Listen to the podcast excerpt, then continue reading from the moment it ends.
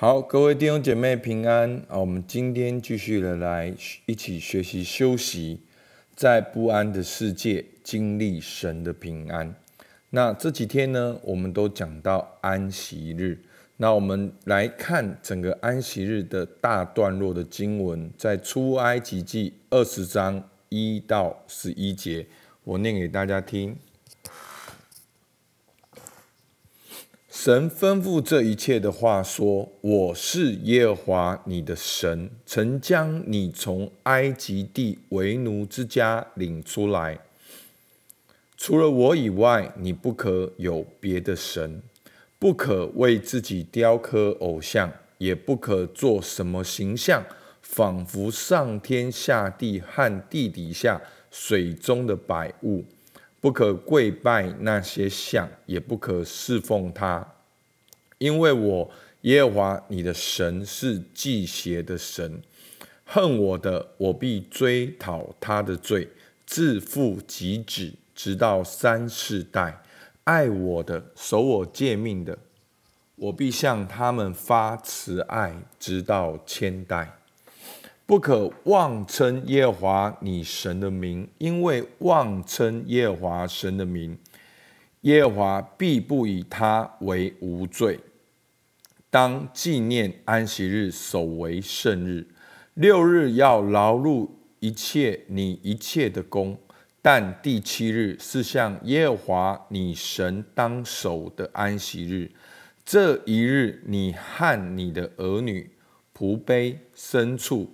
并你城里寄居的客旅，无论何工都不可做，因为六日之内，耶和华造天地海和其中的万物，第七日便安息，所以耶和华赐福与安息日，定为圣日。好，包括昨天的经文，好到昨天的崇拜的信息，大家会知道。牧师为什么念这么长的经文？好，因为第四条守安息日，好纪念安息日，守为圣日，是是建立在前面三条的根基。那前面三条，第一个就是除了神以外不可有别神；第二条不可为自己雕刻偶像；第三个不可妄称耶和华。而且在这十条的诫命里面呢。有两个很重要的背景。好，第一、第二节说：“我是耶华你的神，将你从埃及地为奴之家领出来。”那这段经文就是在出埃及记，就是一个拯救的背景。然后在这个第四条的里面呢，又讲到说：“因为六日之内，耶和华造天地海和其中的万物，第七日便安息。”所以呢，我们稍微复习一下昨天的内容。第一。安息日不是建议，而是命令，因为神创造在安息中，我们知道神是创造主，享受神的创造，所以我们不用活在那个无法安息的恐惧里面。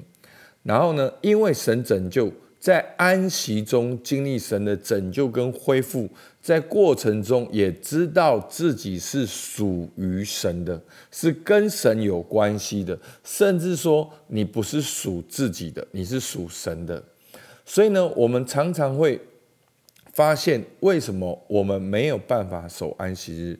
为什么我们没有办法休息？好，所以相对的，从前面一二三条来看呢，第一个。因为我们忘记神才是创造我们的主，拯救我们的主。第二个，因为我们为自己雕刻偶像，我们活在追求世界的价值观、成功的迷失，让我们停不下来。第三个，在前面我们又忘记神，又雕刻偶像，所以呢，我们就妄称耶和华的名。以神的名去做好多的事情，没有办法安息，跟神建立真实的关系，这就是我们很多人真实的情况。所以，问题二，那我们守安息日要做什么呢？所以就回到前面三条：第一个，要纪念神才是创造主；第二个，在忙碌的工作中可以暂停。卸下手上的工作，去安静默想，对其神的心意，跟神建立真实的关系。好，所以就带到第三个，我们就不会妄称耶和华的名。我们能够在安息日里面跟神建立真实的关系，也跟人建立真实的关系，然后去享受关系。好，所以有人说，不是犹太人保守了安息日，而是安息日保守了犹太人。好，其实这段话的重点就是在犹太人这么多年的历史里面，经历这么多的震荡，他们还是一个民族、一个国家。为什么？就是因为他们守安息日的习惯，在安息日的里面，他们反复的念诵他们的律法陀拉，他们去建立跟耶和华独一神的关系，所以在安息的日的当中，保守了他们的信仰跟生命。好，那安息日跟工作呢，就是我们在安息中休息，才会知道神是神，经历神是神。以至于我们去工作的时候，才会与神同行，才会渴望彰显神的荣耀。所以呢，我们这复习这四点呢，其实昨天都有讲到。大家有没有发现安息日跟什么有关？好，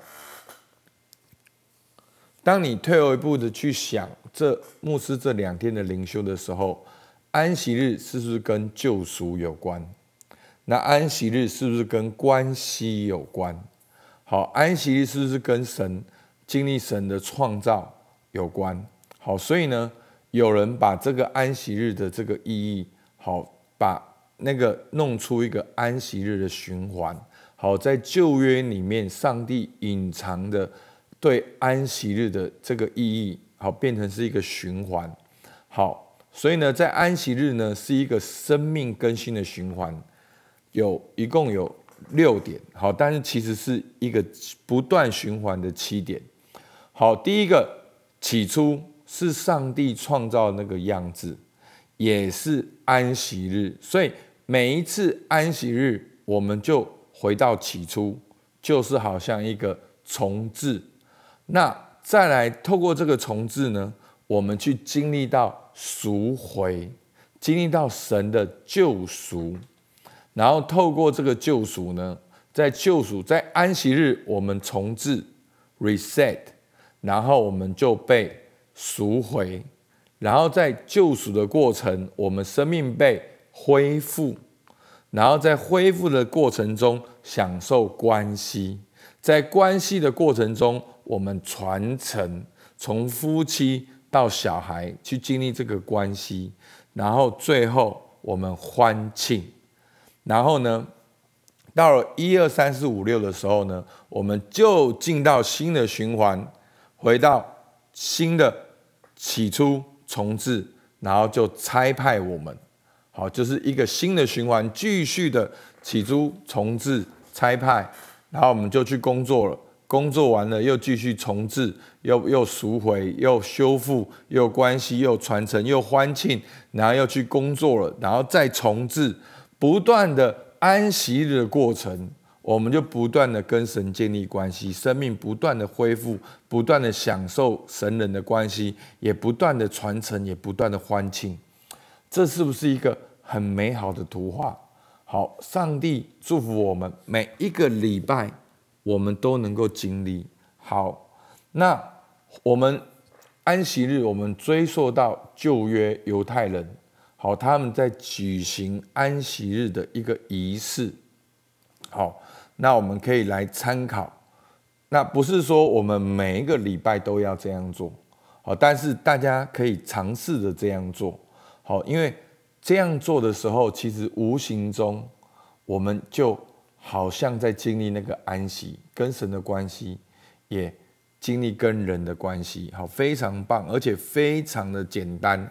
好，安息日的仪式，大家可以操练看看。好，这是犹太人的仪式。好，非常的简单。第一个呢，准备两根蜡烛，然后呢，点烛。点烛的意思呢，就是宣告神是光。好，神是光，是神创造，神说有就有，命立就立。所以这是一个点烛。宣告神是光。